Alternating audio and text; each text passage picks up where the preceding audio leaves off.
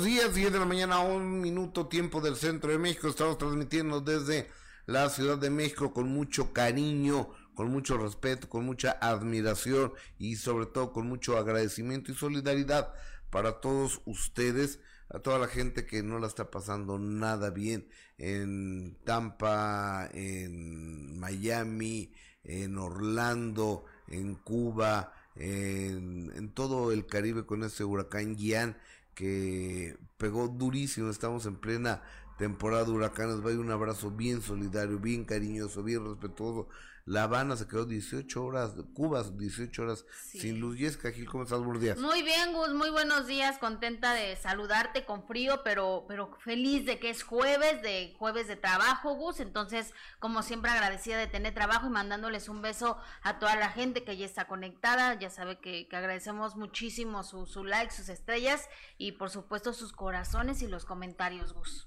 Exactamente, vaya desde aquí un abrazo para todos y cada uno de ustedes de parte de Chivigón, de Benito Bodoque, de la señora Gil Porras y de, un servidor. Oigan, háganos un favor, denos un regalito de jueves, denos un like, sí, se puede, un like así para arriba en YouTube, un corazoncito en Facebook, compartan esta transmisión, suscríbanse al, al canal. Y aquí estamos a sus medititas órdenes Hoy estaremos, espero estar hasta las 11.30 de la mañana, o sea, es decir, tener una hora y media de, programa con ustedes y vamos midiendo, vamos probando, vamos viendo si ustedes les gusta, no les gusta, les aburre, no les aburre, les caemos bien, no les caemos bien. Eh, y sobre todo, la única manera de permanecer aquí es por tu recomendación con tu like. Es la única forma en que podemos eh, eh, estar, quítate ya, que, estaban unos anuncios, unos, unos anuncios. Oye, el día de ayer, qué complicado, por supuesto, estaremos hablando de, del caso de Alfredo Adame.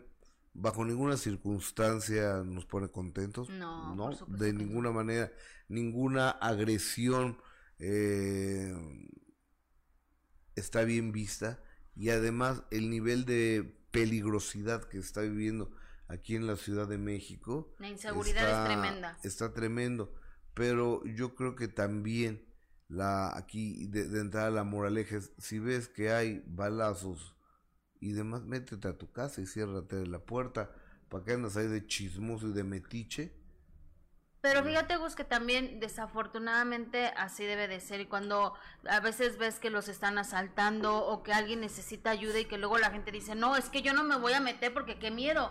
Ahora vemos que realmente puede pasarte algo peor si tú te metes cuando ves un, caso así, ¿no? Cuando quieres tratar, según lo que dice el señor Alfredo Adame, que como tú lo dices, Gustavo, lamentamos muchísimo eh, lo, que, lo que tuvo que pasar, ¿no? Independientemente de que si nos caiga bien o no, independientemente de que eh, sea un hombre que ataca siempre a las personas, a las mujeres y que habla tan feo de, de, este género, eh, eso lo hacemos aparte. Independientemente de eso, lamentamos, por supuesto, muchísimo la forma en que lo en que lo golpearon le pudo haber tocado a cualquiera de nosotros, Gustavo, ¿no? O sea, el hecho de que estás afuera de tu casa, sales a ver qué pasó como cualquiera que nos puede ganar a veces el estar eh, en el chisme o, o, con la duda y salir y preguntar y ver lo que le pasó al señor Alfredo Adame, por supuesto estaremos platicando también porque... Ah, ah, ahora, espérame, Yo, yo, te voy a decir una cosa.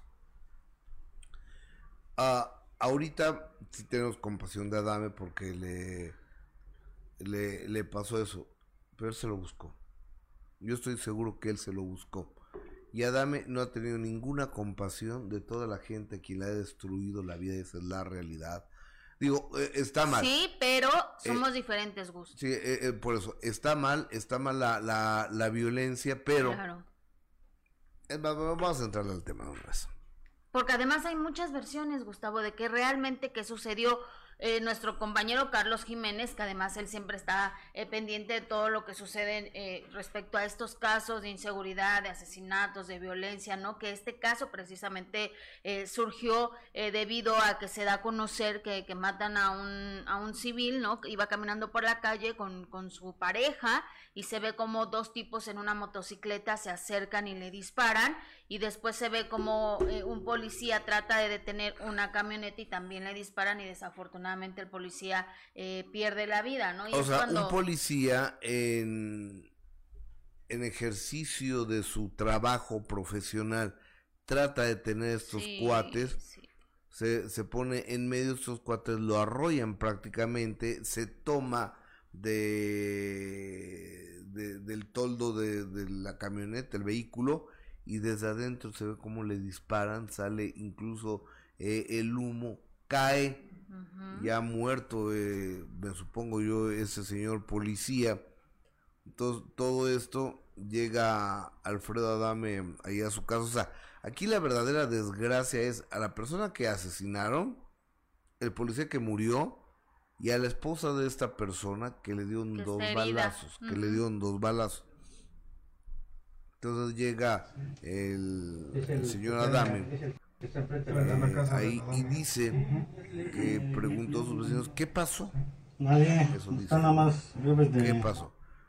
No, pues que es que mataron a un policía, ay, pues qué mala onda, entonces se acerca a ver el chisme, ¿no? Y de repente llega una persona, dos personas con una mujer herida entonces que la, la, acaban de herir y que Alfredo le dice nada más, en buena onda. Oye, ¿en qué te puedo ayudar? O sea, yo creo que si alguien te dice en qué te puedo ayudar, tú no le dices, le mientas la madre, le dices pinche chismoso, ¿verdad? Eso es la, la, la respuesta de, de, Alfredo Adame y que Alfredo Adame le dijo, ¿qué te pasa? Que eso le dijo. Entonces, y que le volvió a mentar la madre. Y después de eso, este hombre... Y de caliente como es Adame, pues también. E, eso, este hombre, llevando a la mujer eh, o pariente y demás con dos balazos, no le importó tener a, la persona herida ahí, se le fue a los golpes a Adame.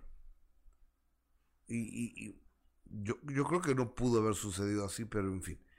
Entonces, pero, deme su opinión, por favor que se le va a, los golpes a Dame, entonces le tira una patada misma que esquiva a Dame, luego un golpe mismo que esquiva, o sea, el Canelo necesita unas clases con, con Alfredo Adame de, esquiva, esquiva, de, de, cómo, cómo esquivar los golpes, entonces ya empieza él a, reaccionar con, con patadas eh, mortales de karate, y entonces este cuate pues dice que no le no lo quiso enfrentar entonces cuando estaba Adame de frente a él, no estoy bromeando, ¿eh? o sea, esto no es broma ni nada, llega alguien y le pega en el ojo así, y él piensa que fue con una, un boxer, es decir, una, se ha visto, ¿no? Como unas manoplas de acero.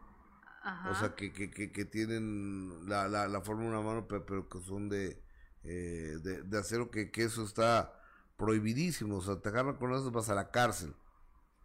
Entonces que cae al piso y lo empiezan a patear. Y después de eso la policía ya llega y dice no, pues que los detengan. Entonces se los llevaron. Esa es la versión A. La dama. La otra versión de los otros señores es que eh, llevan ellos a una mujer herida, empiezan a pedir auxilio, empiezan a pedir ayuda, y, y Adame saca su celular y los empieza a grabar. Entonces le dicen, oye, cabrón, deja de estar eh, grabando de una persona herida o muerta, o no, no, no cuál era la condición de esa mujer. Y Alfredo Adame, yo hago lo que se me da la gana y qué. Entonces se empiezan a hacer de palabras y terminan a golpes. ¿Cuál le parece a usted más lógica y más creíble? Decimos no a la violencia bajo ninguna circunstancia. Bajo ninguna circunstancia. Hay un policía muerto eh, cumpliendo su labor. Hay un señor al que ultimaron en la calle que lo ejecutaron. Y este y hay una señora eh, herida también y Alfredo Adame que dice que puede perder hasta la retina y que tiene cuatro fracturas y y, no sé qué, y hay dos personas detenidas, es decir, toda una desgracia.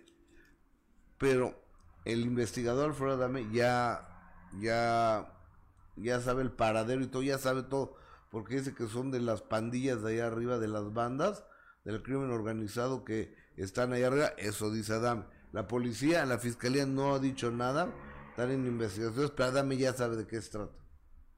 O sea, ya lo descubrió Yo creo que Gus debería de tener cuidado, ¿estás de acuerdo? En hacer ese tipo de declaraciones después de lo que vivió. Digo, ves a estas personas y la verdad, Gustavo, es que si nada más de verlas te dan te dan pavor. Yo creo que el señor Alfredo Adame debería tener más cuidado con, con lo que dice. Y sí, Gus, lamentamos, a lo mejor él se la ha pasado mentando madres a todo, a todo el mundo y a todos los que nos atravesamos en, en su camino, pero, pero eso nos hace diferentes. Si no nos vamos a reír ni a burlar de lo que, de lo que está pasando, porque la verdad es que sí lo ves, eh, que quedó muy mal herido y por supuesto que te da te da tristeza, te da pena, ¿no? Ver a un, a un señor eh, de su edad que tuvo una carrera tan importante verlo, verlo así, y más porque nos pudo pasar a cualquiera, gusto, puedes topar con dos delincuentes que te pueden hacer ese tipo de cosas, independientemente de que el señor Adame se crea que es kung fu o lo que sea, creo que debe de tener ya también mucho cuidado eh, el no ser tan agresivo, porque mira lo que le pasó, no sabes con quién te vas a topar eh, o de qué tamaño van a ser estos tipos que te pueden dejar malherido. ahora, yo no creo, perdón, yo no creo la versión de Adame, yo no la creo, pero no soy las autoridades, yo por supuesto, fíjate, Griselda Blogs, gracias Griselda por tu generosidad, nos da 20 dólares, saludos y bendiciones y en especial para Alfredo porque lo pudieron haber matado. Sí, Griselda, pero hay un viejo y conocido adagio como es el Chapulín Colorado. Cuídate que yo te cuidaré. O sea, ¿qué hacía Alfredo Adame cuando hay dos personas muertas ahí de metiche? Y después no creo que les haya dicho, ay querido compañero, ¿en qué te puedo ayudar? Y se lo madré, o sea, perdónenme, no, o sea, no, no, no me cuadra la versión. Pues Digo, si es así que esos señores se, se queden en la cárcel y ahora Alfredo, ¿cómo supo de inmediato que ya pertenecen al crimen organizado. No, eso lo está inventando. Sabemos cómo es que según sus, investigaciones, yo creo que no tiene ni idea. Yo creo que mejor debería de quedarse callado y, y, preocuparse por su estado de salud, que lo vemos. Incluso decían que a lo mejor tenía fractura de cráneo y no sé qué tanta cosa. Mejor que se preocupe por eso y deje de estar diciendo tanta locura porque de verdad es peligroso, Gus. Saben dónde vive, lo tienen ubicado. Entonces yo creo que mejor debería de cuidarse y ya no hablar más... Eh, que no se le vaya la lengua como acostumbra. ¿No? Mejor. Ahora, es... ahora hay una denuncia de, de ambas partes ya lo que Carlos Jiménez a través de las redes sociales, nuestro compañero reportero, eh, él puso en las redes sociales, es que precisamente eh, tanto ellos tienen una denuncia en contra de, de, Alfredo Adame como Alfredo ya interpuso una denuncia en contra de estos tipos y por cierto tenemos las declaraciones de Alfredo Adame cuando estuvo en la fiscalía, salió y ahí es donde según él dice que ya tiene todo investigado de, de pies a cabeza, ya los tiene. ¿Qué, Adame? Ajá. No, hombre, ¿por qué no lo contratan a la fiscalía? a ver, Adán me dice, soy el rey del rating. ¿Por qué no lo meten a la televisión? La están regando las televisoras, ¿no?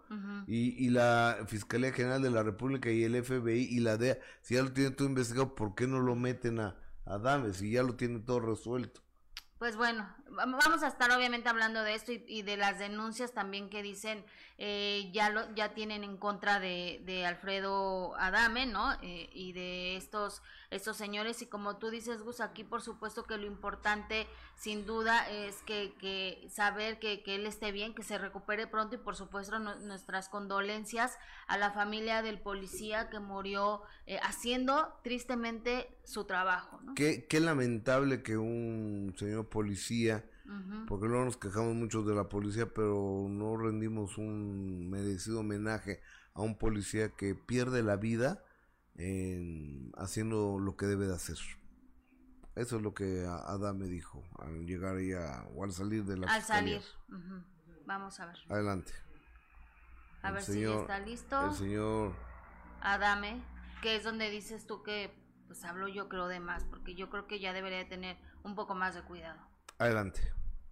Y se fue a preguntarle a este tipo, este, oye, eh, estás, eh, ¿qué, te pasó? ¿En algo te puedo ayudar? Y, pues este, se, puso, se pusieron así, me agarraron a golpear. Yo estaba parado en la puerta de mi casa, casi en la puerta de mi casa. Estos cuates estaban a tres metros, estaba poniendo. Esto es una ejecución este, que, que se convirtió en corretiza donde mataron a un policía y donde estos dos cuates son de una banda que de ahí arriba, que son bien conocidos, y este y al hermano de uno de ellos fue al que mataron y a la hermana o a la esposa le metieron el balazo. Yo pensé que, que no los dejaban pasar porque estaba cerrada la calle y pensé que la señora estaba embarazada y la iban a llevar a los... Son cuatro fracturas en esta parte, cuatro fracturas. Es indudable que el tipo este me golpeó con algo metálico, ya sea un tubazo o algo, o traía algo, un boxer, o traía algo y me golpeó. Hay cuatro fracturas, este, eh, se hizo la evaluación oftalmológica y posiblemente tengo desprendimiento de retina. Tienen que esperar a mañana porque está ahorita este, eh, muy inflamado y tienen que esperar a mañana que, a que se importa un bledo, que me tengan ubicado y todo el mundo sabe dónde vivo y me importa un bledo. Mi papá me enseñó a, no tener, me dijo nunca le tengas miedo a nada ni a nadie. Tienen hasta grabado todo, mis vecinos lo tienen todo. No, bueno, pues va a ser su palabra contra la mía porque esto va a ser hasta donde tope. No me importa si viene, no. Mi hija Vanessa sí ya habló y este y todo bien y los demás pues no, no sé nada. Oye, a ver. Dice que los vecinos lo tienen grabado. Sería, yo creo que las autoridades van a pedir esos videos. Que los vecinos tienen grabado que todo, todo eso. Al, grabando a la herida. No, no, que, que, que tienen grabado todo lo que sucedió. Ah, bueno, entonces. Entonces yo creo que es, si se ve a Alfredo Adame en una situación normal y es agredido, que esos ellos vayan a la cárcel, pero si el señor Alfredo Adame está grabando morbosamente a una persona herida. Pues sí, seguramente las autoridades pedirán esos, esos videos y se tendrá que hacer el trabajo que tienen que hacer las autoridades como sucede en estos en estos casos Gus y que pague el que tenga que pagar. Digo tampoco eh, se justifica la manera en que lo golpearon. O sea la verdad Gustavo además eran dos sí. O sea y verles la cara o sea me sí sí es como para echarte a correr a ver pero qué, qué tiene la cara eh, eh, pues sí da miedo Gus. Oye Carlitos estoy al aire amigo. Puedo entrar con sí sí sí claro. Tengo al pero además sin ni siquiera vuelta de hoja al mejor periodista policíaco de México, Carlos Jiménez. Carlos, ¿cómo estás? Buenos días, Carlitos. Querido Gus, un gusto saludarte, un gusto ah, estar aquí contigo y con toda la gente que nos acompaña. Aquí al aire. Oye, amigo, exactamente, eh, según tus indagaciones que eh, indagatorias que primero digo, no, pues le pegaban a Alfredo Adame y luego tú sacaste otra versión. ¿Qué fue lo que pasó según tus indagaciones, Carlos Jiménez? Te voy a contar exactamente, no, no lo que dice uno, lo que dice otro, sino lo que dice ya en declaraciones. Ayer Alfredo Adame salió a dar una versión de, lo que pasó. Yo te voy a decir lo que dicen los papeles de la Fiscalía de Justicia. Eh, ayer estaba, según eh, la indagatoria, estaba un hombre con una mujer, iban caminando en calles de la alcaldía Tlalpan. Hay un video de esto que te estoy narrando. Llega una motocicleta con dos hombres se baja uno, le dispara y mata a la persona, a, uno de los, a, le dispara a la pareja, a un hombre lo mata, a una mujer la deja lesionada y escapan de ahí los sicarios en la motocicleta. Después de que escapan, eh, uno de los sicarios de la moto se sube a una camioneta, en, intentan seguir su escape, se topan con un agente de la policía capitalina, el agente intenta detenerlos, se le para enfrente a la camioneta, se le sube al cofre de la camioneta, los hombres desde la camioneta, desde el interior, le disparan al policía, lamentablemente eh, eh, eh, lo matan y escapan de ahí. Mientras ellos están escapando y la policía está buscando a estos sicarios, eh, lo que dice eh, la investigación es que Alfredo Adame sale de su casa, que es muy cerca de donde se da toda esta situación, y se acerca a las personas que están, eh, una mujer herida, el otro hombre que, te comentaba ya muerto. En ese lugar acababan de llegar los familiares precisamente de esas víctimas. Lo que los familiares narran es que Alfredo Adame llegó a querer grabar la situación, que les empezó a preguntar algunas cosas, que quiénes eran ellos, que por qué había pasado, y que ellos le dicen que se vaya de ahí, y que él insiste en querer grabarlos, e insiste en que le cuenten que... Y dice de manera textual en las entrevistas ellos que Alfredo Adame insistió en grabar, insistió en preguntarles, y que ellos se molestaron y que le dijeron que se fuera, y es cuando él les responde y ellos declaran que de las palabras pasaron a los empujones y es cuando se da ya esta, esta pelea, esta agresión, dicen ellos esta pelea, ellos dicen que ellos se defendieron de la forma en la que Adame llegó, llegó a, hostigarlos. Y bueno, es entendible si estamos hablando de alguien a quien le acaban de matar a un familiar, a quien le acaban de valer un familiar, están ellos en su desesperación de mataron a alguien, lesionaron a alguien, estoy yo aquí con, con, con, mi dolor y mi desesperación y llega Alfredo Adame a querer, pues digamos, en lo que ellos, ellos explican, a querer hostigar, a querer grabar. Por su parte, Alfredo Adame, él también dice ante el Ministerio Público, en, la primera entrevista que hace ante Policía de Investigación, que él salió y él dice que él salió a ver qué había pasado y que él dice que él quería ayudarle y de la nada le pegaron, lo cual pues si lo vemos de manera fría, pues es como, eh, como extraño. Si él quiere ayudar, pues la gente lo que, lo que hace es pues recibir el apoyo, pedir claro. al 911. Pero dice él que, que, lo atacaron. Al final, eh, la, indagatoria que abre la fiscalía en Tlalpan es una indagatoria por lesiones por riña. Es una indagatoria en la que de manera eh, textual en los papeles dice que los dos están las ambas partes, en este caso Alfredo Adame y las, los otros dos hombres están como imputados y los dos y, están también como ofendidos. Es decir, hasta ayer que estaba esta indagatoria no había eh, ninguna, eh, digamos que no estaba cargado para ningún lado por supuesto que está mucho más aparatoso lo que tiene Alfredo Adame, que es un golpe en el ojo. Los otros dos hombres identificados como Sergio Garnica, de 45 años, y Ángel Vilchis, de 28, pues no tenían ningún golpe, pero son presentados también en el Ministerio Público y cada quien está haciendo su señalamiento.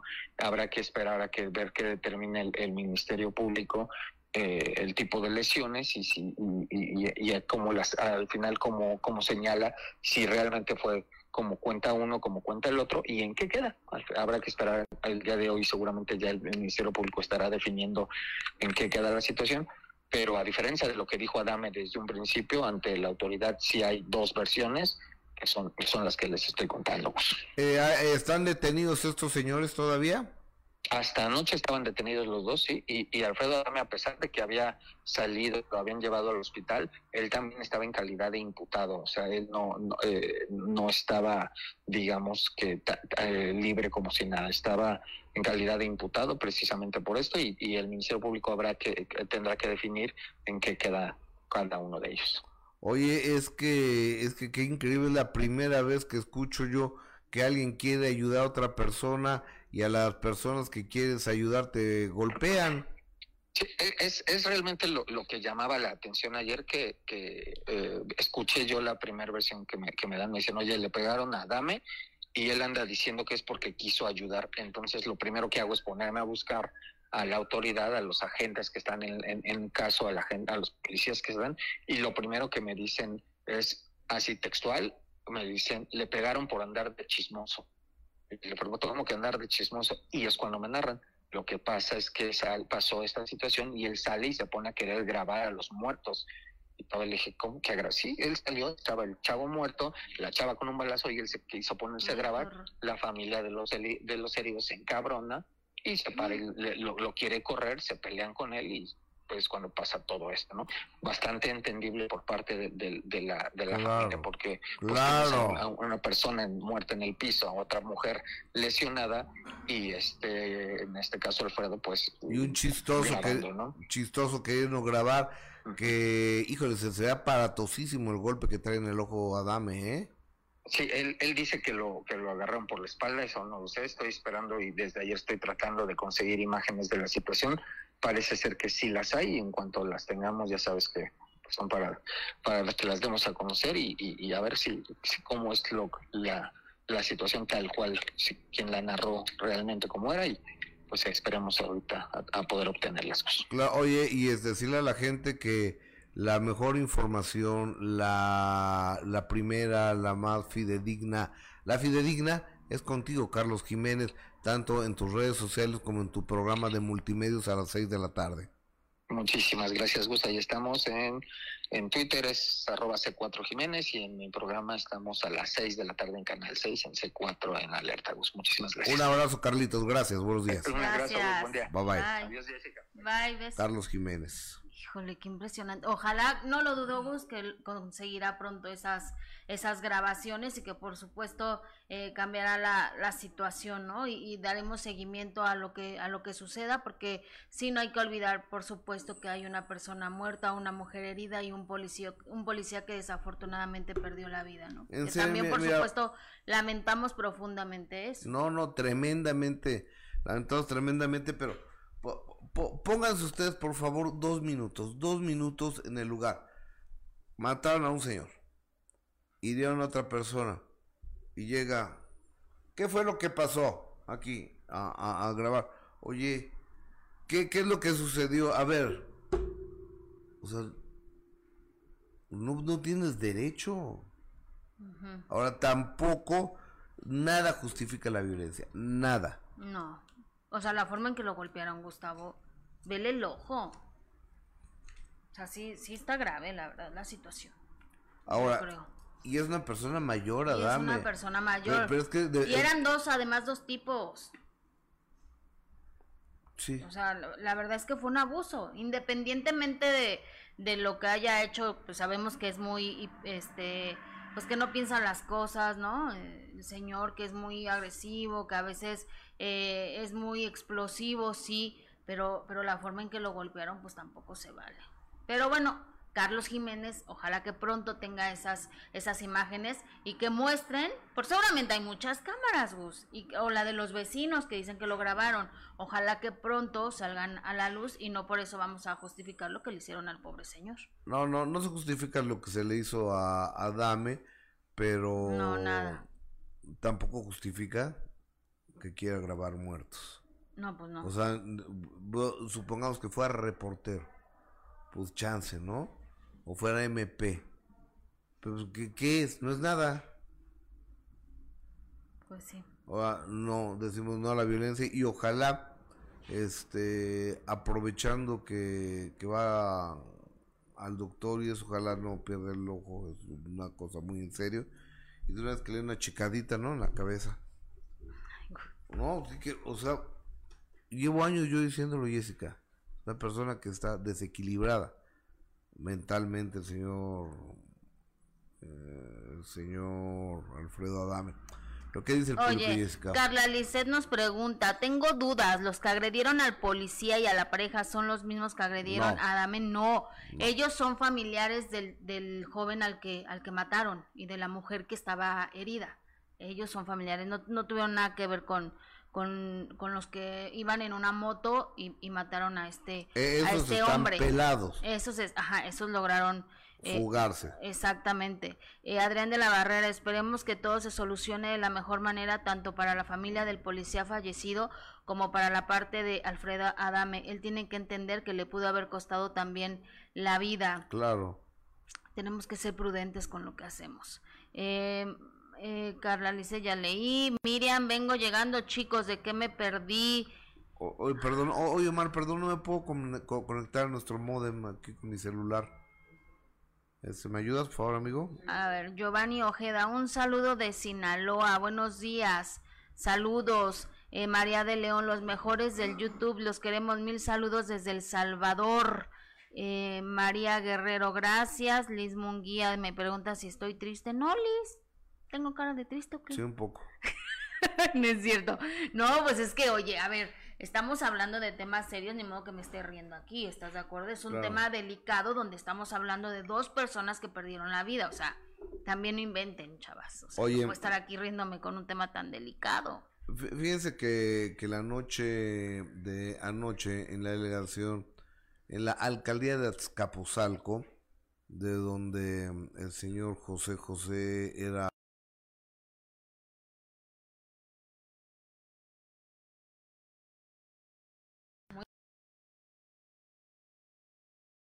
colonia, sí. Sí, cómo no. Entonces, sí hubo un homenaje al señor José José y, se presentó un holograma de, de José José, que es esta imagen digital. E incluso cantó José José con su hijo José Joel, con Pepito. Y no fue Marisol, no fue Marisol.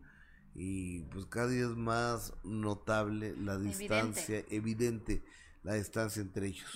es que, aunque, aunque ya lo habías dicho hace mucho tiempo, Gustavo, ellos se negaban a aceptar que, que, es evidente que hay una diferencia entre ellos. Primero decían que la vacuna y ahora no, que la vacuna no es, que él ya se vacunó y que precisamente eso no era el motivo.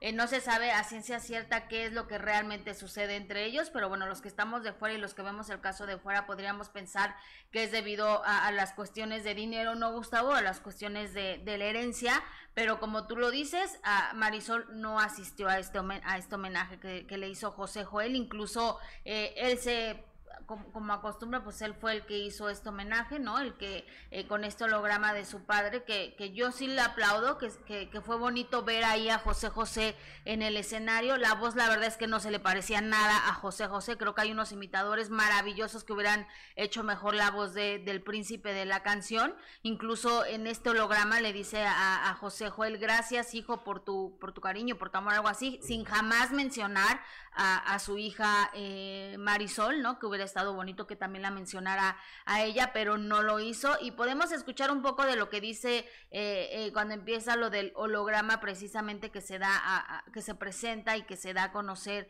este holograma que obviamente causó los aplausos y la emoción de la gente. Vamos a escuchar. Gracias por este cálido recibimiento. Estoy muy contento, muy agradecido Dios, ya que gracias al amor de mi hijo Pepe y al cariño de todos ustedes, mi público, estamos de regreso.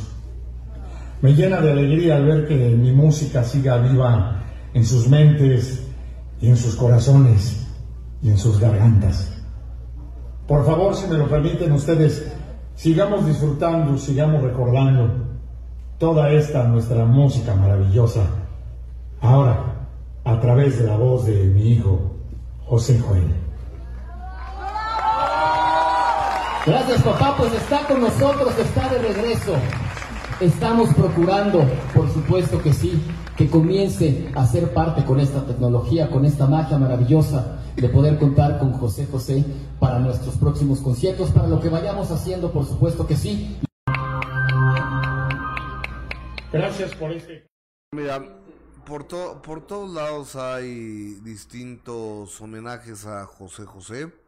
Este homenaje lo hace José Joel, su hijo mayor, en el cual no participa Marisol Sosa. Marisol Sosa iba a hacer un homenaje en la delegación Cuauhtémoc, en la alcaldía Cuauhtémoc, pero lo que me entero es que estaban todo el tiempo sobre la alcaldesa Sandra Cuevas que cuánto les iba a pagar, que les pagara, que esto, que el otro, que el adelanto, que hasta que les mandó decir que no, ya no tenía tiempo para eso. Entonces, no, pues no hay pago previo, no hacemos nada, ah, pues no, hagan nada. Entonces canceló el homenaje. ¿Y cómo, por qué les iban a, a pagar? Pues porque para participar. Órale. Ok.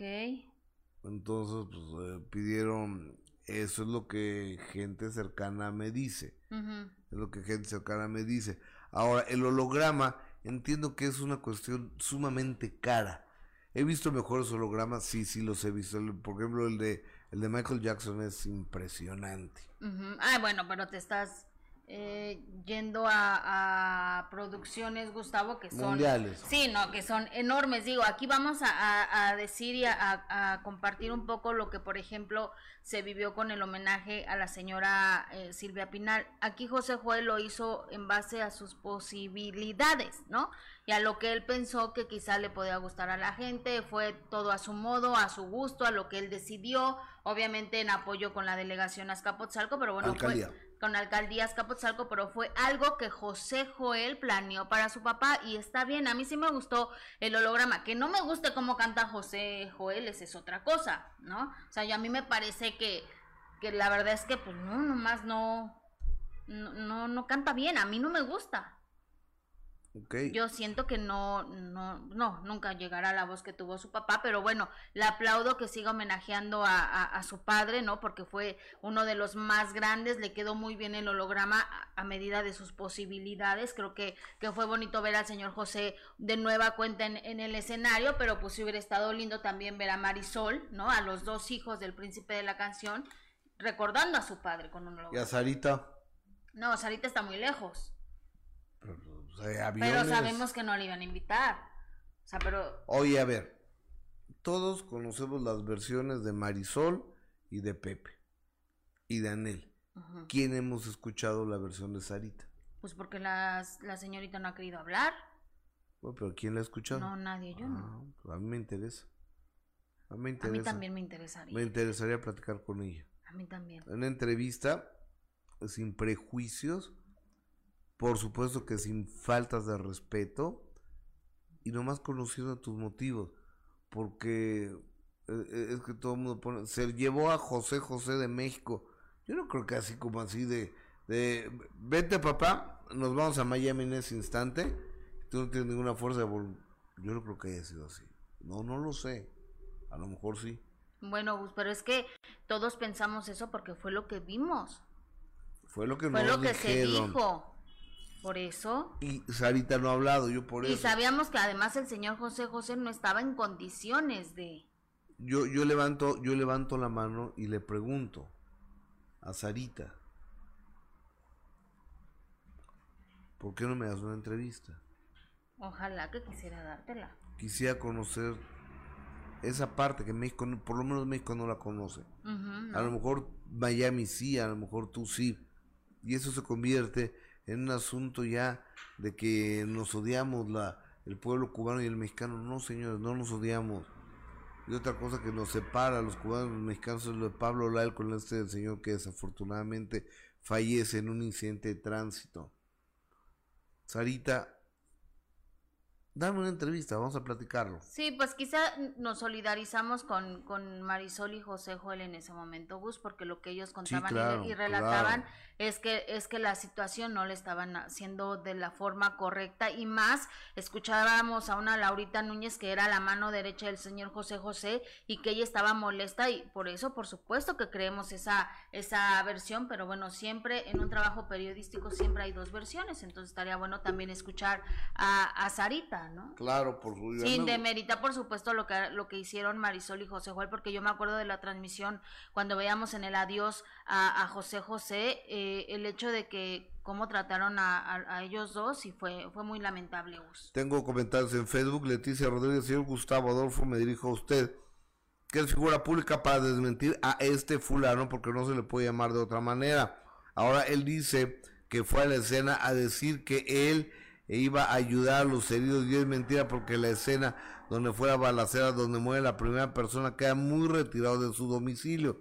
Es mentira todo lo que sale diciendo en las noticias o que se fue corriendo a su domicilio a ver eh, a los heridos. Lo que sí creo que salió a sacar fotografías del policía, porque eso sí fue enfrente de su domicilio, y sí creo que estaba sacando fotos del policía caído, ahora los familiares del policía, si están de si están detenidos porque lo golpearon y él sale diciendo que es su palabra contra la de ellos, ya sabe que siempre es mentiroso y fantasioso como siempre. Bueno, este, eso es lo que la gente, gente del público dice. Eh, un saludo hoy, Gerardo Gómez Luna. Los espectáculos es tirarle uno a otro. Me da coraje que todos se burlen de eh, la desgracia de los demás. Yo no me estoy burlando de la desgracia de Adame. Y yo, en serio, pido, en serio, pido que Alfredo Adame esté bien de salud. O sea, que no, lo más importante, vos. Que no pierda el ojo. Y hay dos personas muertas. La delincuencia está desatada. de miedo. En México. Sí, desafortunadamente sigo. Y esto generó precisamente un episodio de inseguridad y de que eso que vimos en las calles se da desafortunadamente todos los días y a todas horas. Totalmente. ¿Con quién vamos a hablar? Pero eh, vámonos, Gus, con, con una entrevista interesante, ¿te parece? Me parece maravilloso porque fíjate que hay personas que tienen la oportunidad de, rehacer su vida. Siempre hay segundas oportunidades. Gus. Y él es colombiano y su nombre es Camilo Camilo Ochoa, a quien saludo con mucho, con mucho gusto. Camilo, buenos días, ¿cómo estás? Gracias por estar con nosotros. Buenos días, Gustavo. Eh, ahí nomás, eh, soy mexicano, soy, soy sinaloense de Mazatlán. De Mazatlán, Sinaloa. Oye, ¿qué, qué lugar tan maravilloso, el mejor marisco del mundo, y la, la mejor banda. Y, la, y, la, y ahorita, después de que estuvo el gobernador Quirino Ordaz Cope, que le metió muchísima lana a Mazatlán, quedó impresionante. ¿eh? Qué bueno. Camilo Ochoa, ¿tú a qué te... Tú estuviste en la cárcel, ¿verdad? Duré siete años en la cárcel, tengo cinco meses, acabo de cumplir cinco meses que salí de prisión. Ok, ¿en qué cárcel estuviste? En la cárcel de los Mochis, Sinaloa, en, en Boros 2, en el penal de Boros. Ok, ¿por qué delito? Portación de arma de fuego y posesión de cartucho. Eh, ¿Y a qué te dedicabas tú, Camilo? Eh, yo era narcotraficante, este, me dedicaba al tráfico. Después eh, me ofrecen Mazatlán, entro en Mazatlán como encargado y se viene una guerra muy fea contra, contra Damaso. Los hijos del yo empecé a pelear contra Damaso y ¿Tú, que- tú a, qué, a qué cártel pertenecías? eh, me apoyaba el cartel de Sinaloa, El del Chapo Guzmán. exactamente. Ok. Y entonces empieza el pleito con, con el cártel de los hijos del Chapo Guzmán, ¿correcto? En ese entonces, o sea, todavía no empezó- con los hijos de... de, de, sí, del de- Chapo y de- Damaso. Ajá, ok. Damaso, que era... ¿Quién era Damaso para la gente que no lo sabe? El licenciado era, el operador era mano derecha del Chapo. Ok.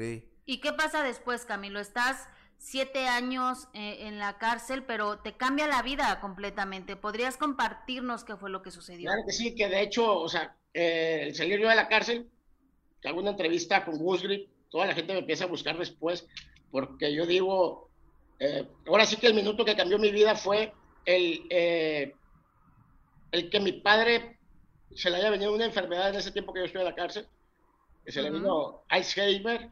Entonces mi padre se quedó en tiempo pasado, preguntaba todos los días por mí sin saber que estaba en la cárcel. Y ahí fue donde yo dije que ni todo el dinero del mundo te compra la libertad ni, ni la vida otra vez. Fueron momentos que también mis hijas, yo estando en la cárcel el día de su, se gradúa una de preparatoria y otra de secundaria. Al graduarse, yo les mando un carro, un BMW, y ellas me hablan diciendo que no quieren carro, que no quieren, Ujú. a ellas nunca les interesó lujos. Y yo, ¿por qué tienen? ¿Cómo que qué tenemos? Todo- todos los papás de mis amigas están bailando su vals con, con- con el papá, menos nosotros. Uf. Eso fue lo Qué que ahí me quebró, doloroso. ahí me quebró y, y créanme, o sea, ahí fue donde dije, no mames, o sea, cosas- fue- fueron palabras muy fuertes para mí. Y es donde decides cambiar el rumbo de tu vida. Es donde decido cambiar todo. Yo no me metí, raíz de... yo no me metí al narcotráfico por, por necesitar, porque quería dinero. Yo, gracias a Dios, desde que nací, nací en cuna de oro. O sea, tuve un padre que es muy exitoso. Este, yo siempre he omitido el nombre de mi padre, eh, cuáles son sus negocios y eso, porque yo deslindo a mi familia totalmente de lo que yo hacía, ¿se entiende? Cuidé Ujú. mucho la privacidad de ellos. ¿Por qué? Porque ellos no tienen nada que ver en lo que yo andaba. Ujú. Entonces hay mucha gente que muchas veces lucra por eh, eh, el, el saber quiénes son mis padres. O sea, si no me pudieran acabar a mí, van a querer acabar a toda la familia.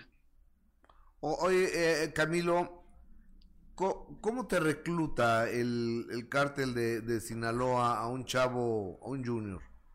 Porque eras un junior, ¿no? Sí, de hecho, pues sí, sí.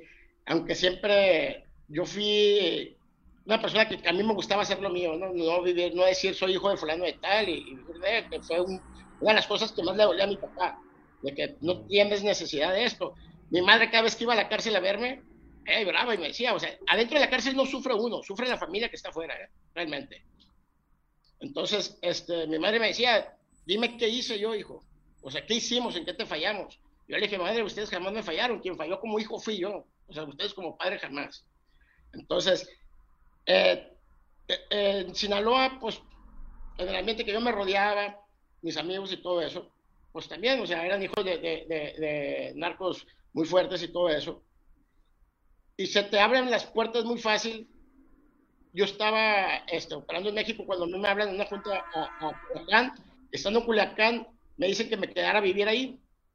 Me quedo a vivir en Culiacán porque me dedicaba a pura, a pura logística. Y después se le viene el pleito a, a Damaso con unas gentes que se le voltean ahí. Y me- como sabía que yo era de Mazatlán, me ofrece entrar a Mazatlán. Le digo que sí, entro a Mazatlán. Y después es cuando él empieza a querer traicionar a los hijos del Chapo, que a mí no me gustó, y entonces empezó a ver muchas cosas que no me empezaron a gustar y todo eso, y me quiere matar él a mí, y yo me empiezo a defender por mi cuenta y a pelear. ¿Quién te quiere matar? Damaso. Ok, el licenciado. El licenciado. Ok, ¿y cómo te defendiste tú? ¿Te, te escondiste? tenía gente, casa de seguridad. Tenía gente, tenía capital, o sea, tenía la manera, este, y, recibí apoyo de gente para poder pelear. Y me quedé más atrás peleando. Fue, fue una guerra en el 2015 realmente, todo el 2015. Oye, y, y finalmente si tenías dinero, gente, protección, eh, todo, ¿cómo, te agarraron? Me traiciona el gobierno. Te traiciona el gobierno. En ese momento yo estaba pagando plaza, por, por, o sea, estaba, le estaba pagando para tener protección, pero ellos me traicionan por también estar con, con Damaso, pues. ¿Y, cuánto le pagabas al gobierno? 800 mil pesos a la quincena. ¿Un millón? ¿800 mil? A la quincena. 800 a la quincena, un millón seiscientos al mes. Wow. ¿Y durante cuánto tiempo lo pagaste, Camilo? Durante casi un año. Dios mío. Muchísimo dinero, Camilo, lo que estás hablando. oye, y, dices que adentro de la cárcel no se sufre. ¿Por qué no se sufre? Porque, los que sufren realmente son las familias. Realmente la familia es la que sufre, ¿no? Al ver que uno está ahí. Este, eh, yo no sufrí, yo, yo tuve todo tipo de, Adentro de la cárcel tuve todo tipo de privilegios. ¿Con cuáles? Pues tenía mascotas exóticas, tenía eh, ¿Qué mascota tenías?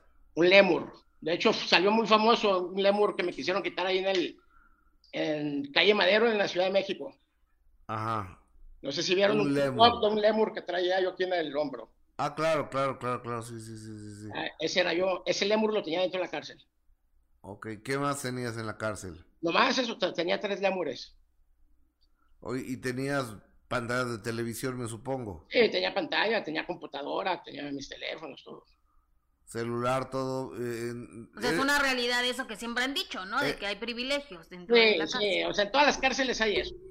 Eh, son un poquito más fuertes en las que son de máxima seguridad. Pero también hay gente que tiene privilegios, o sea.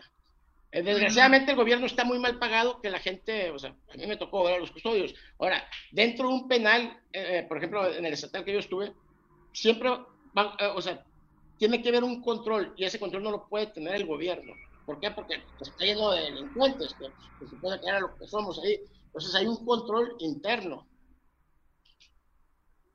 Y ahora, ¿cómo? Oye, ¿y quién, quién tenía el control? ¿Eran ustedes mismos los internos? Ahí sí. Pero, o sea, llevando, llevando buena coordinación, de que, o sea, también es de que el penal estuviera tranquilo, porque de hecho en la ciudad de Los Mochis era el penal más tranquilo que había, es el penal más seguro de la ciudad de Los Mochis, porque estaba muy bien eh, manejado.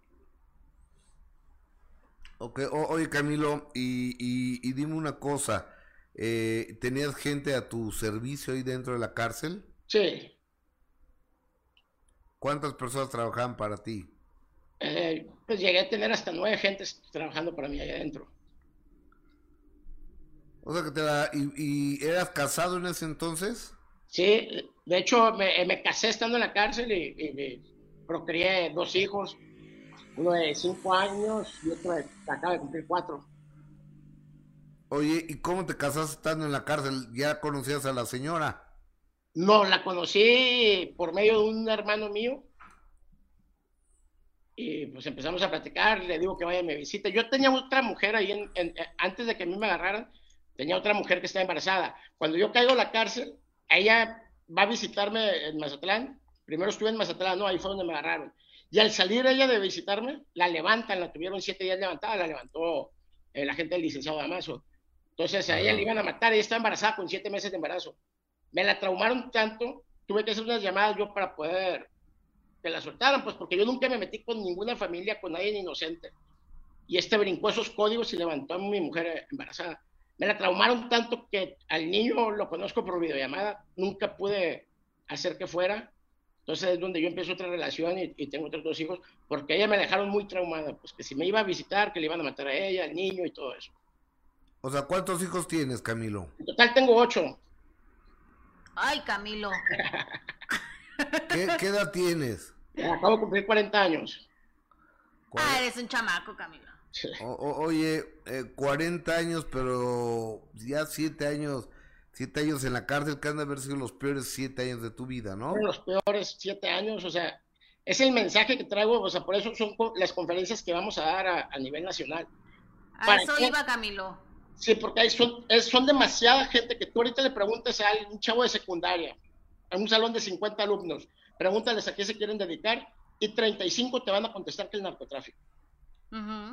por el dinero. Por el dinero. Y no es el dinero más fácil, la gente piensa que es el dinero más fácil, es el dinero más difícil que pueda haber, el dinero más estresante y acaba con tu tranquilidad, acaba con tu privacidad y acaba con tu vida familiar. ¿Por qué? Porque no... Y acaba con tu vida con tu vida y también, y, si no te acaba con tu vida, acabas en la cárcel y acaba, o sea, con, todo, con toda una familia.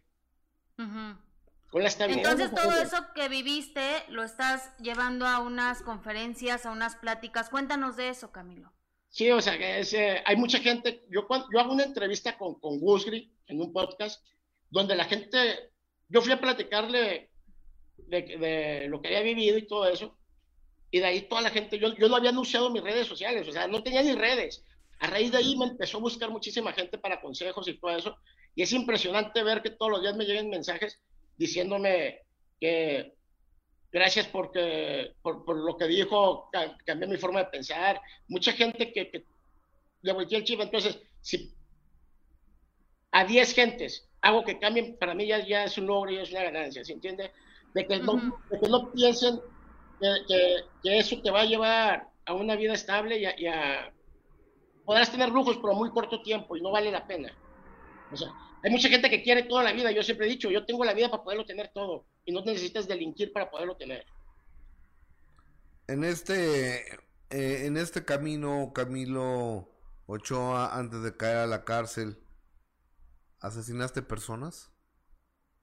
No, o sea, e, esas preguntas me las omito. Yo nunca maté a nadie, o sea, yo tenía gente a mi cargo, tenía gente a disposición, me agarraron con armas. Yo le decía a mi gente, ustedes, este, cuídense, no atenten contra ningún inocente, no nada. Si van a atentar contra ustedes, defiéndanse. A mí yo fui juzgado y pagué, eh, o sea, mi sentencia por lo que, por lo que me enjuiciaron, ¿no? Por lo que me sentenciaron.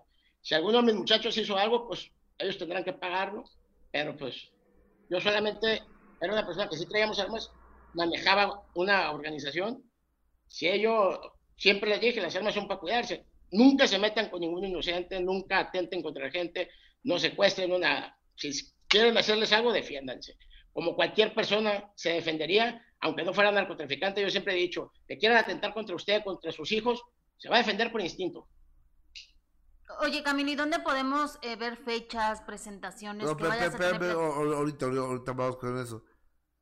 ¿Te drogabas tú, Camilo? Sí, me drogaba. ¿Con qué?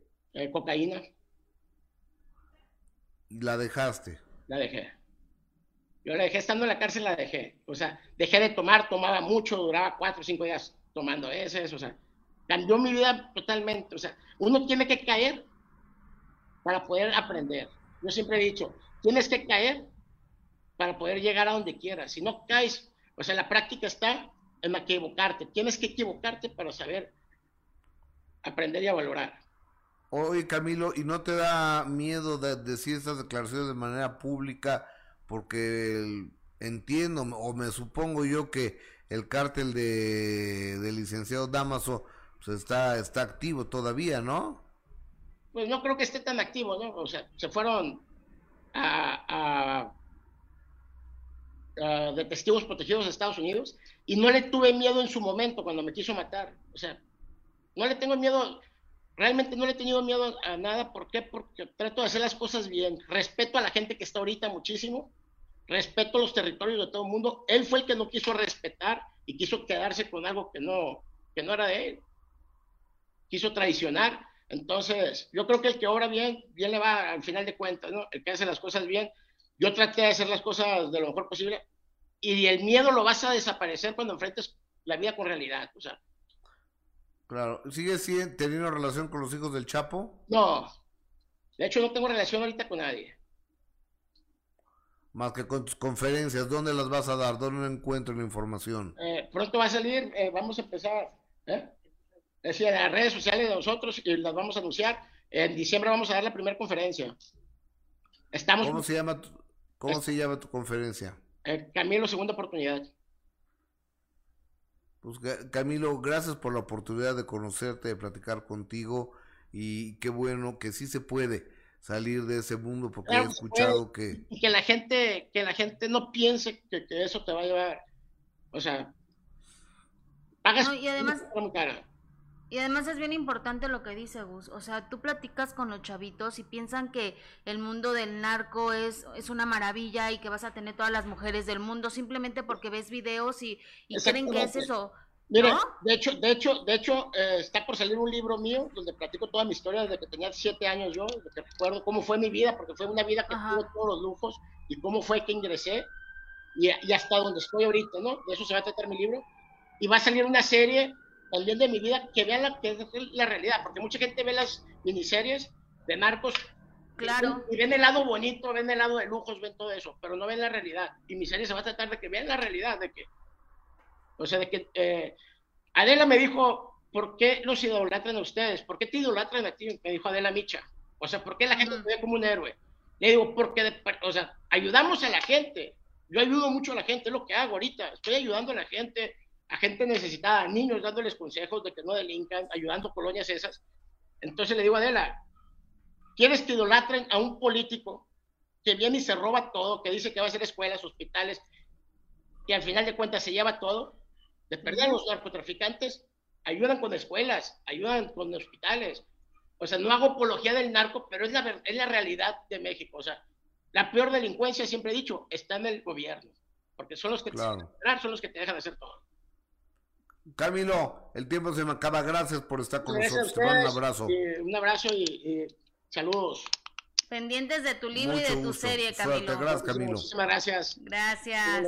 Camilo, segunda oportunidad. Qué historia, es una persona que, que encuentra la sanación, que le cae el 20, porque mucha gente he escuchado que cae a la cárcel y finalmente este, ahí aprenden nuevas cosas, nuevas formas de delinquir. Pero mira, él no, al contrario, y, me parece muy interesante de verdad Gus el mensaje porque como él lo dice eh, ven a lo ven estas series de narcotraficantes no y ven que tienen las joyas los lujos las camionetotas las mujeres todas operadas, ¿no? Guapísimas, eh, los mejores carros, los autos deportivos, pero realmente no saben el precio tan alto que es con la vida que tienen que pagar cuando se meten a ese tipo de, negocios sucios.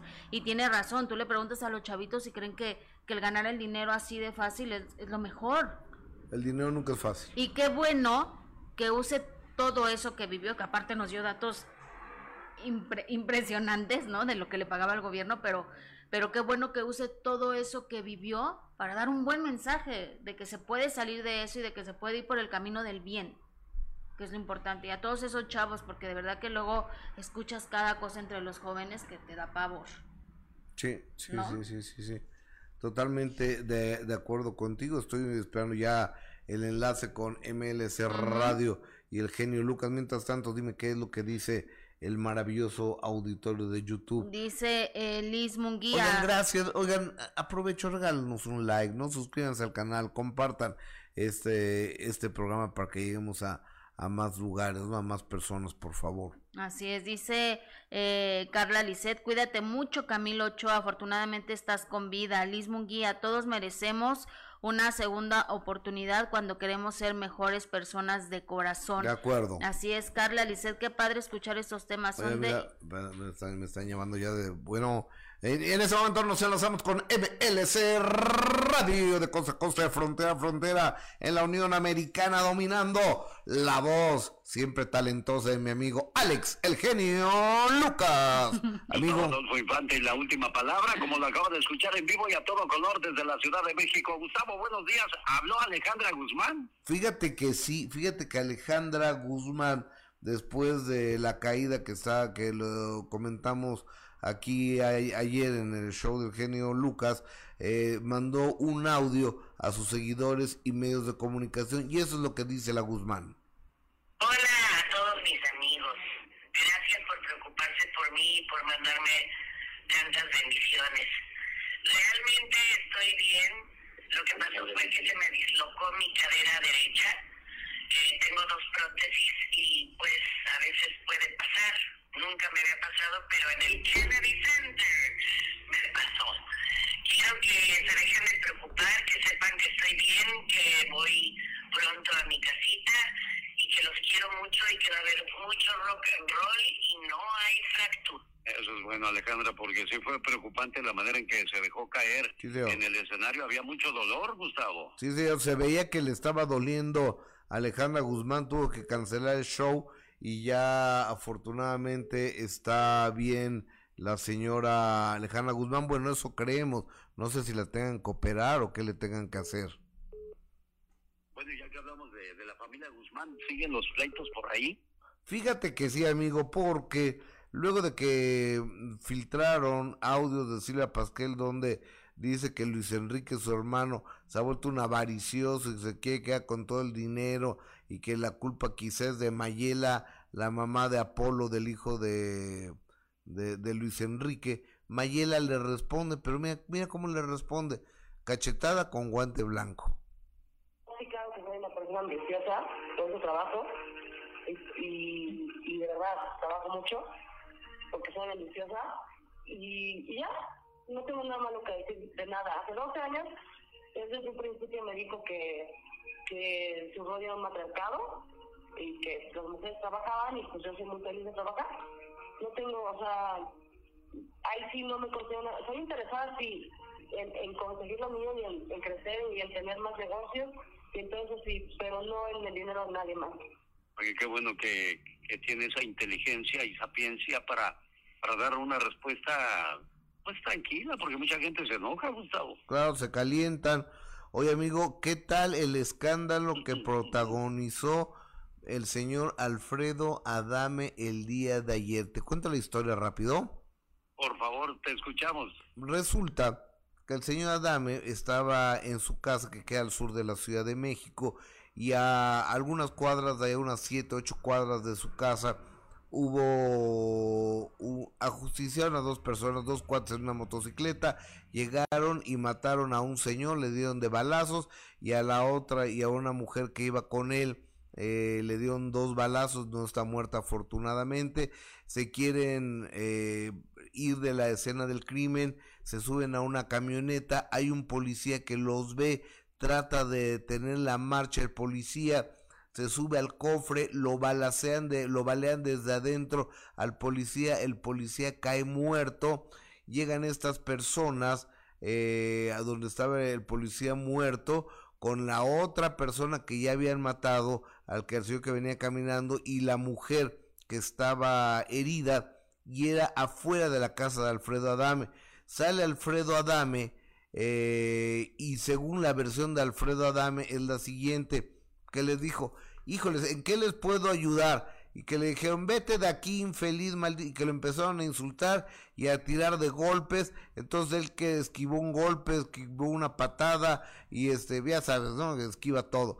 Entonces que después lo, golpearon por la espalda entre dos personas y los detuvieron, pero aquí lo, lo grave es que hay dos personas muertas, un señor al que eh, lo ejecutaron, un policial que mataron los asesinos, una persona baleada, este Alfredo Adame ahí. Y la versión de los señores es que ya llegan los familiares del señor muerto y de la mujer herida y Alfredo Adame sale con su celular a grabarlos ya al muerto y a la persona herida y qué fue lo que pasó y haciéndose acercamientos y demás le dicen oye vete aquí, eres un chismoso, ¿por qué estás haciendo? No, es la vía pública, yo puedo hacer lo que yo quiera, los empieza a grabar y te terminan empujándose y le dan una tranquila a Alfredo Adame que casi pierde un ojo. Por supuesto que decimos no a la violencia, de la violencia un, lo único que genera es violencia, no a la delincuencia, pero creo que en este caso,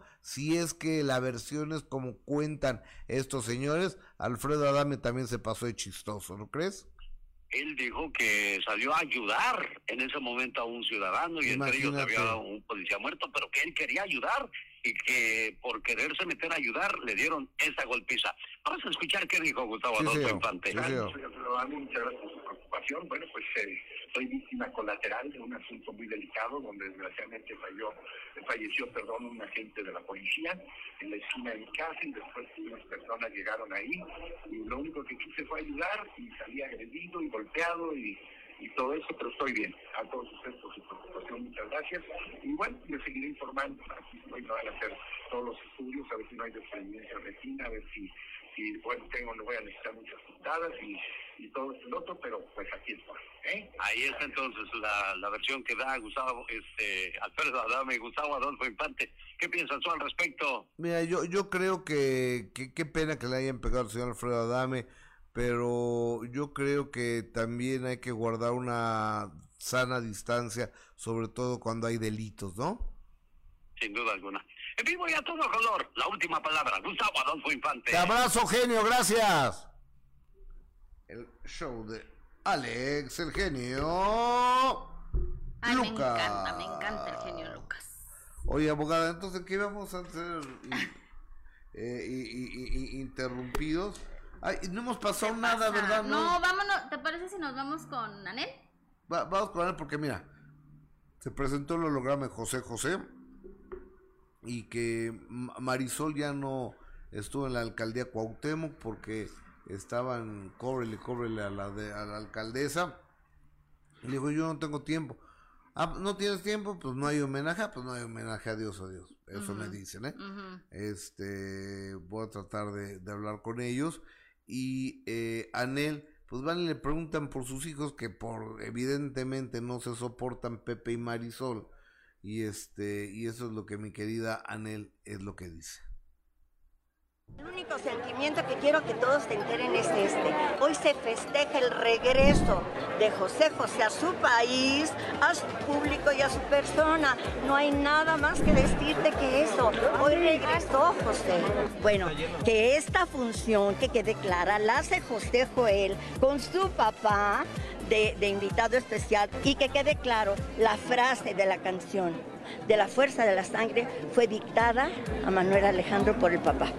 Esas fueron las últimas palabras de José José a su hijo en la sala de la casa antes de divorciarnos.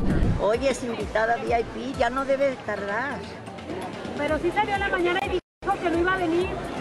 Ah, pues a mí no me dijo nada, a lo mejor se aparece. A mí no me dijo nada. No está separada, mi amor. Lo que pasa es que no, no siempre coincidimos. ¿Entiende? Ella tiene su vida, tiene dos bebés, no tiene nana, ¿ok? Y no puede salir cuando ella quiere. ¿Qué hacemos? ¿Con lo de la vacuna, señora? No, señor, ya la vacuna, el virus ya pasó. ¿Te sientes entre y la pared Desde luego que no, mi amor. Soy su mamá, ¿ok? No soy ni espada ni pared. Oye. Que hagan lo que se les dé la gana, ya me los agarraré yo en privado y a oscuro. Oye, en el... Ya estamos viajando, mi amor. Señor, ¿las regalías usted ya logró cobrarlas? Mi vida hubo puras deudas, ¿cómo ves? El testamento eran puras deudas. El Señor vivía al día, mi amor. Se juntó el hambre y las ganas de comer, ¿estás de acuerdo? No sé cuál es el plan, cuál es el plan. Ustedes porque le han dado boliche a Manuel José y a Sarita. La verdad para nosotros no existe. El único bueno, pues ahí está Anel. Oigan, eh, gracias por sus mensajes. Gracias, Julieta Castellanos. Te mando un beso. Siempre tan linda. Dice que le gustó mi blusa. Y antes del pozolito, el pan de muerto con chocolate caliente. Pues sí, porque déjenme platicarles. Aquí en la Ciudad de México está haciendo mucho frío. Erika García Alonso, te mando un beso, Erika. Te quiero. Ya, relájate un poco. Eh, Rebeca Levy dice: Dios mío, parece. Ay, no, es una falta de respeto a la señora Anel, le mandamos un abrazo también. Eh, gracias, Liz Munguía. Eh, Miriam, gracias. Adrián de la Barrera, siempre tan ocurrente. A Susi. Eh, gracias por sus mensajes, Tortillita Pascualita, Isadora Sierra, muchas gracias por todos sus comentarios. Eh, Beatricia, también un beso. Eh, oigan, qué generosos son siempre con sus comentarios, que quieren que organicemos una posada. Le voy a decir a, a Gus que la, que la organice. Eh, Alicia García, gracias por lo que me dices, Alicia. Te mando un beso. Eh, Alberto Maqueda, eres muy chistoso, Alberto. Pero bueno, oigan, déjenme recordarles que el sábado a las 9 de la noche tenemos una cita en el minuto que cambió mi destino, nada más y nada más. Está buenísima, no se la pierdan. Vean con quién es. Yo soy prendido y me gustaba estar más prendido. Cuando este capitán pierde el control. Al principio las sustancias te hacen un servicio, te desinhiben. Su vida encalla a los pies de una blanca dama. Es una sustancia que ataca las emociones, no puedes parar. Pero el abuso de las sustancias no las encaricias al cuerpo. ¿Cuántas veces has intentado dejar las sustancias? Gustavo Adolfo Infante presenta a Claudio Yarto en El Minuto que Cambió Mi Destino. Este sábado, 9 pm, en Imagen Televisión.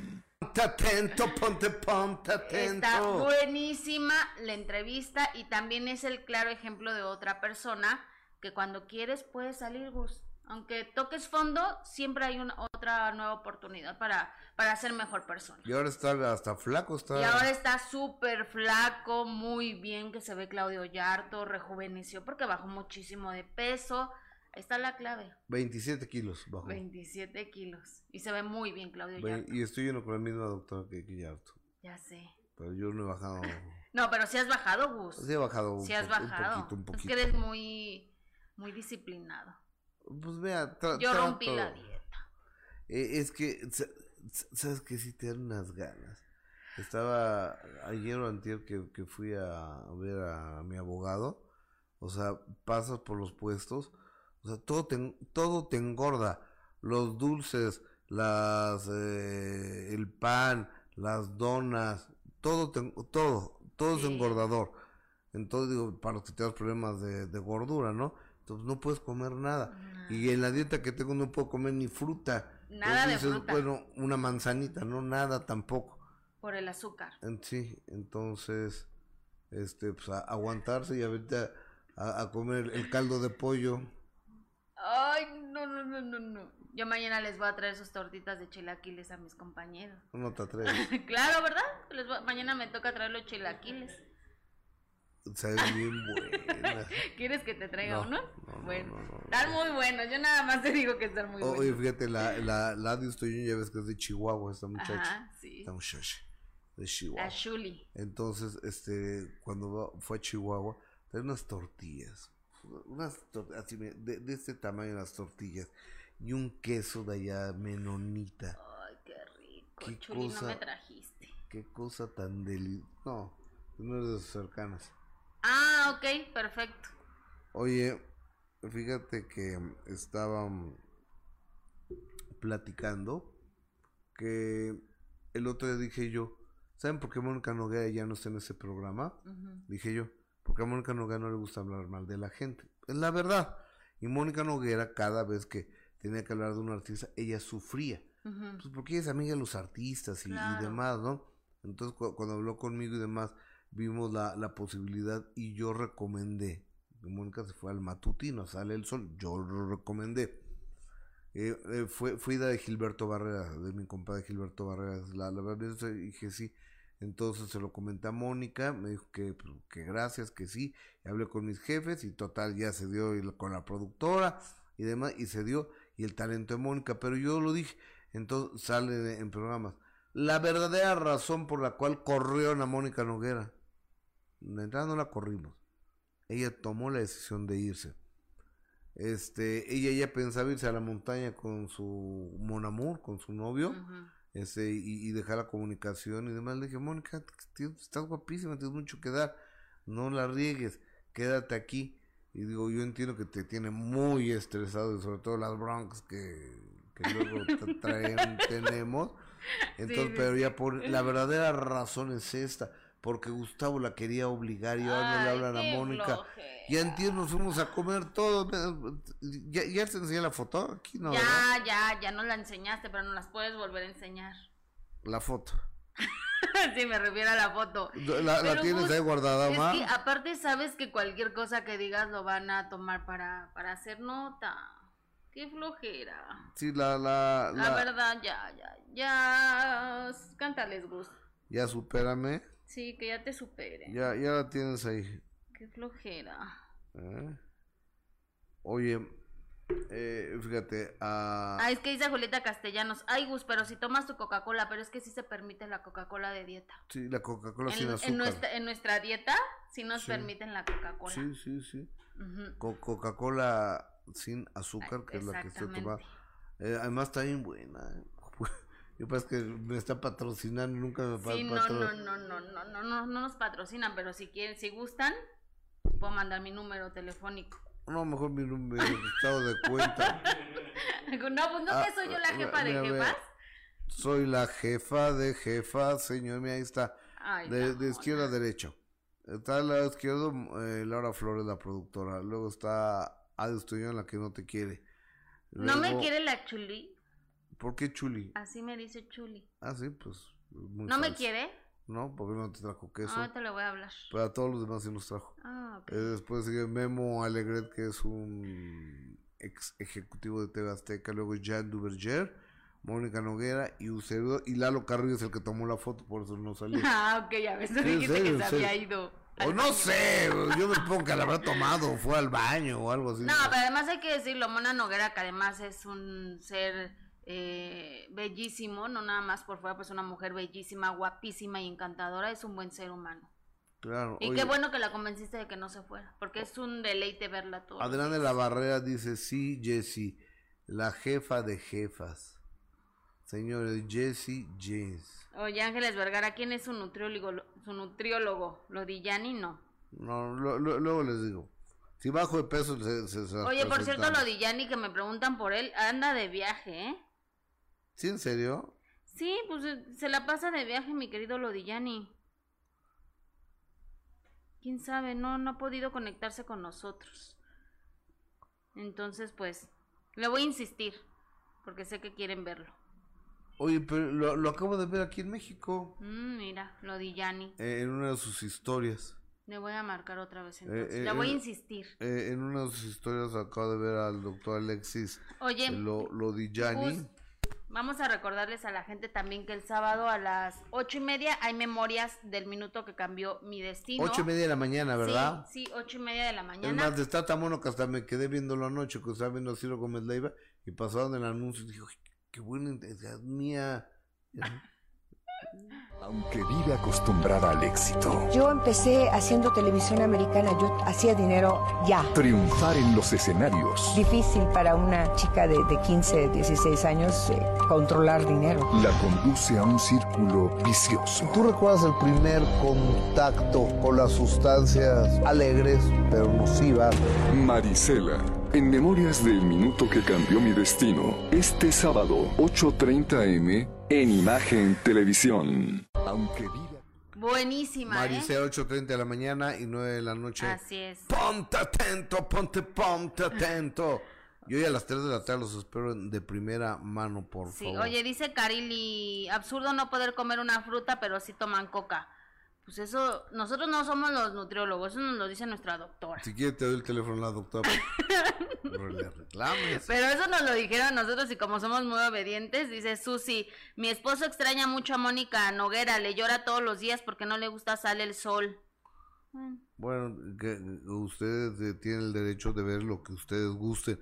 Oye, este, bueno, por supuesto, ¿no? Para eso tenemos libertad y un eh, control remoto. Es que le dicen a Alberto Maqueda, le dice el doctor canguro a Lodillani. Ya ves que el otro día nos estaba mandando a comer carne de canguro. Pero bueno, beso Lodillani, O- ojalá no, ya pero vengas. espérate, pe- pe- pe- pero ¿qué de, de, de, de- de qué les iba a hablar antes de ser? Ah, oye, me pregunta la gente, la nueva conductora, no lo sé, no, no les sé decir, pero sí estoy en posibilidades de decirles que mi compañera Yesca Gil Porras va a estar tres semanas en la, en la conducción de, del programa. Gracias por a- ayudarme a No, acompañarnos. al ¿A contrario. partir de cuándo? De lunes. A partir del lunes va a estar tres semanas Jessica eh, con nosotros eh, En de primera mano. porque luego les digo por qué. yo no sé, Gus. Yo no sé las razones, pero yo. Ah, no, no, pues yo sí me las sé porque mira, hacen unos contratos bien buenos. Ay, no. A, a, a Lalo, quién sabe cuántos meses de vacaciones al año tienen. Entonces, otra vez les toca vacaciones a Lalo y a, y a Distuñón. Entonces, esas tres semanas, este, mi compañera Jessica Gil estará con nosotros. Ahí estaré con muchísimo gusto, Gus. Gracias por la invitación a ti, a Laura Flores, la productora. Gracias por la oportunidad y por la confianza. Y aparte es un placer estar con ustedes. Oye, este, nos vemos hoy a las 3 de la tarde a través de Imagen Televisión de primera mano. Programón el que traemos el día de hoy. En serio, no se lo pueden perder. Y si Dios nos presta vida y usted su presencia mañana a las 9 de la mañana en el matutino sale el sol en Pájaros en el Alambre. Y aquí, como todos los días a las 10 de la mañana Tiempo del Centro de México a través de Facebook y de YouTube. Gracias, Gus. Hoy ya no hablamos de Belinda, que dicen que está estrenando Rápido Vamos a verla, porque mira... Antes de irnos.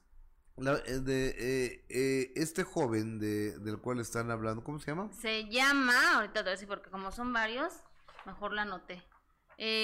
Gonzalo Evia Balleres. Los Balleres son los dueños de entre otras cosas de... de las familias más importantes, digamos. y, aparte gente muy decente, es gente, gente de bien, gente decente. Y invitaron a Belinda por lo menos a la inauguración del nuevo aquí en Coyoacán.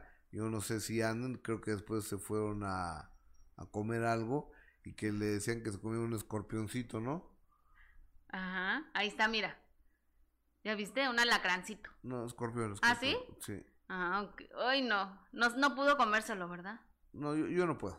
O sea, yo ahí en Tailandia, yo hasta pagué, compré los alacranes y las Pero no te lo y eso para que se lo comiera la muchacha que los vendía, para yo grabarlos. Oye, pero está muy guapo el chavo, ¿eh? Pero aparte, ¿sabes qué? No está... Mira, ahí, le mordió. Lo que no está padre es todos los comentarios tan fuertes que hacen a Belinda Gus. Es una mujer joven, soltera, y que si quiere andar con uno, si no le funciona y quiere andar con otro, pues ¿qué puede pasar, Gus? Está buscando el amor, el amor verdadero. Hay que besar muchos zapitos hasta encontrar al príncipe No digas esa palabra zapito que a Belinda no le gusta. Ah, ¡Zapito! pues es la verdad, ¿no te dicen eso? Que hay que besar muchos sapos hasta encontrar el príncipe azul. Oye, Maite Velázquez nos da nos corona suecas, 109 coronas suecas. Muchísimas gracias qué generosa y linda eres. Eso es a través de, de YouTube. Mañana nos vemos. Soy Gustavo Adolfo Infante. Si usted cualquier cosa, hacemos inmediatamente un breaking news para estar con ustedes. Gracias. Bye. Gracias.